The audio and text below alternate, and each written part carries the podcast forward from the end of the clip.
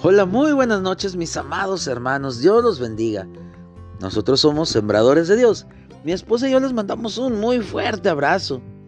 Hermanos, en el podcast anterior hablé sobre el tema de que volviéramos a hablar del tema del arrepentimiento, que habláramos de temas que se han olvidado y he decidido que voy a hacer un segmento largo de temas de sana doctrina que ya casi no se hablan.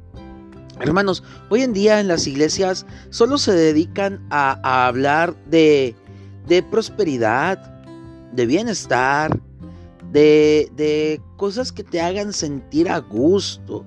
Em, por decir, podemos ver a muchos personajes que salen hoy en día en enlace o en otros lugares hablando de cosas tan bonitas que la gente se siente cómoda y, han creado un Dios muy alejado del Dios de la Biblia. Por eso es muy importante que retomemos estos mensajes para que entendamos cuál es la verdadera relación de Dios con nosotros y nosotros con Dios. Hermanos, hoy quiero hablar uno de estos temas que ya casi no se predica.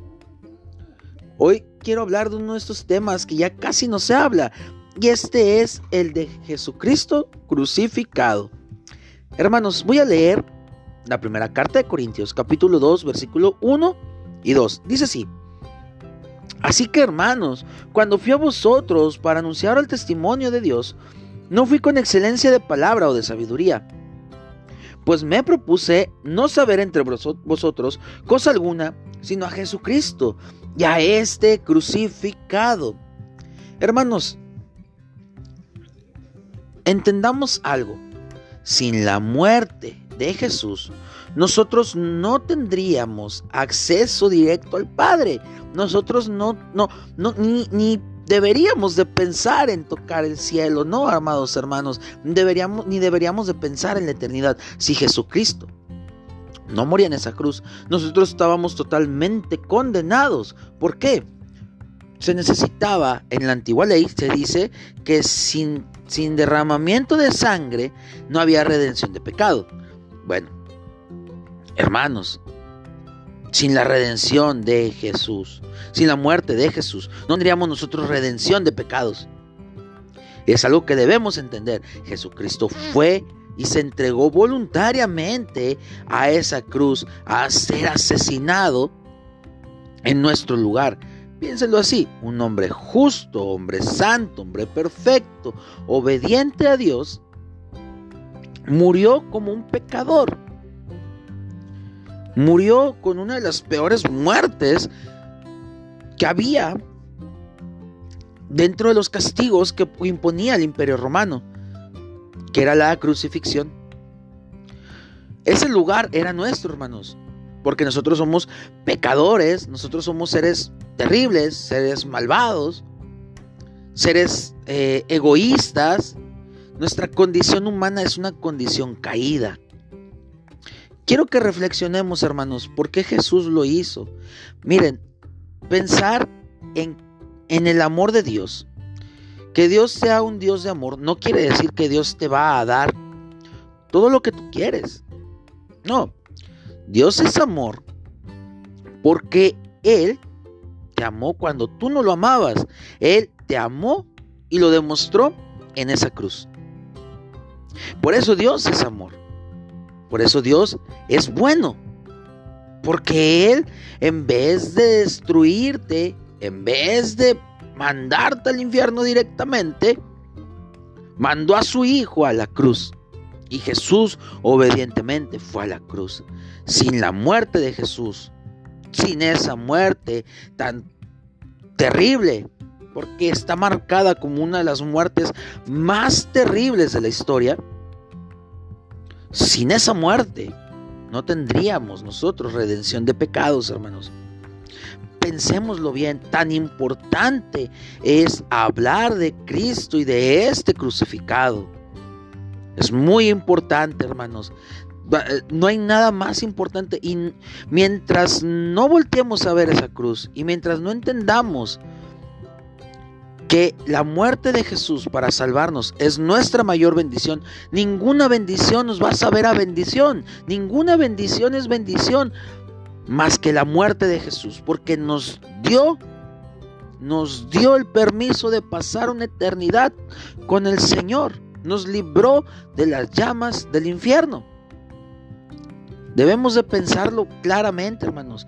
No hay nada más importante. Te puedes quedar en la calle pobre, enfermo, así como Job o así como Lázaro que cuenta el Señor Jesús en el Evangelio de, de, de Lucas. Y no importa, no importa, puedes perder tu dinero, puedes no prosperar tus negocios, puedes no tener salud, puedes ser abandonado por tu familia, puedes ser traicionado por todos, pero no importa porque Cristo murió por ti en la cruz. Eso es lo más importante de todo.